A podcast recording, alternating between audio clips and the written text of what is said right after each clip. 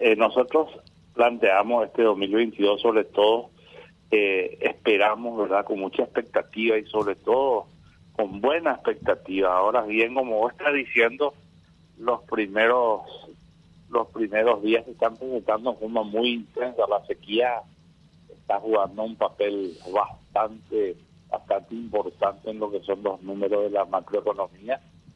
Y bueno, eh, más que nunca tenemos que cuidar, tenemos que cuidar nuestra economía, Carlos. Tenemos que apostar a lo nuestro, tenemos que apostar al empleo nacional, tenemos que apostar a nuestra producción y nuestra industria. Y sobre todo a la actividad económica formal. Recordemos de que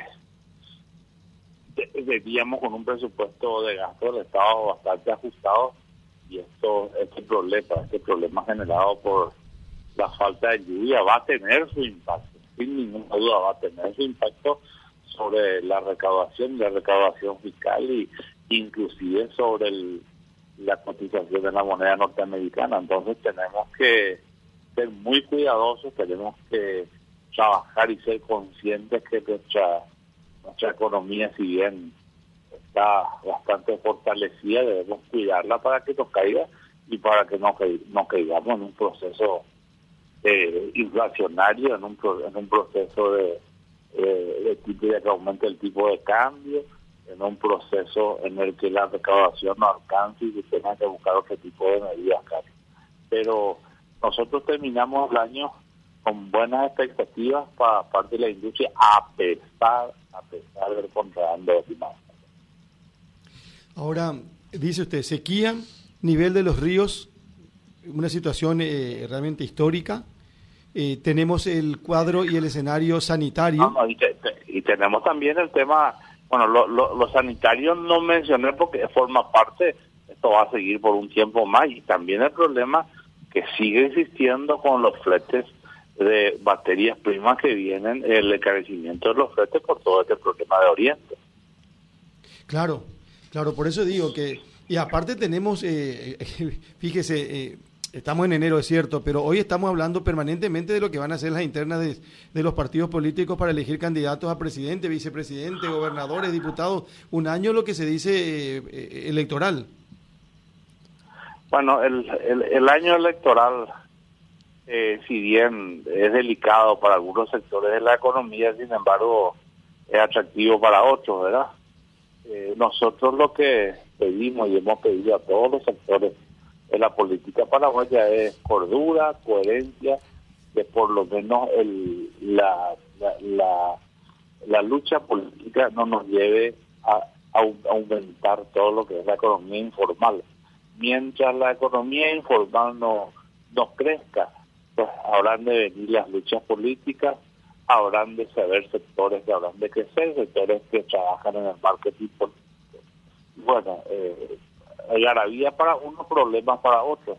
Como te digo, tenemos, tenemos que tratar de, de generar generar todos controles para que, sobre todo la actividad económica informal, que generalmente en los momentos de la política crecen, no nos afecten. Eh, eh, ese es un pedido que venimos haciendo hace bastante tiempo. Economía informal y esto del contrabando que, es tan difícil de superar, ingeniero. Es increíble, es increíble. Estamos haciendo de todo, estamos haciendo de todo. Es, tan sencillo a, nuestro mejor entender poder poder ejercer una lucha frontal contra eso. Son tan tan bien identificados los puntos de ingreso, los puntos de paso, que entendemos que lo que falta es acción. Lo que falta es acción, entendemos que hay a veces decisiones políticas, pero no permean esas decisiones hacia, las capas que ejercen los controles. ¿Acción, ¿Acción de quién, de qué o de quién eh, o quién es ingeniero? Perdón, perdón. Hay, falta acción, dice usted, de, los que tienen que trabajar en esa tarea, hacer esa tarea. De, de, todos, de todos. Nadie se libra de... Vuelvo a decir, independientemente que nosotros participamos permanentemente reuniones, que conocemos las decisiones, las decisiones que, surgen de las cabezas de la policía, de la aduana, de, la fiscalía, de la marina. Lo que pasa es que cuando esa esas decisiones llegan hasta los niveles de hasta los niveles de, de control que están en la calle, es ahí donde tenemos problemas. Y sobre todo, el principal problema, Carlos, de todo esto es la impunidad. A la gente no le preocupa que se, le, se, les incauta una carga. Lo mismo hacen otras. Si no, si no se tiene, no, no, estamos, no estamos siendo duros con los medios de transporte. Tenemos que ser más duros, tenemos que ser más duros con los responsables. Eh, yo te voy a dar un ejemplo. Ahí en, ¿conoces Vista Alegre, Carlos? Sí, claro. el puesto de aduana que está un poquito antes del puente de Manso del lado del Chaco Paraguayo en donde forzosamente todos creíamos que debe pasar la mercadería. Sin embargo, hoy ya existe el famoso tapelleré, en donde circulan y le salen enfrente, casi de frente al peaje. Bueno, me parece que la gente no controla, que no ve ese tipo de cosas.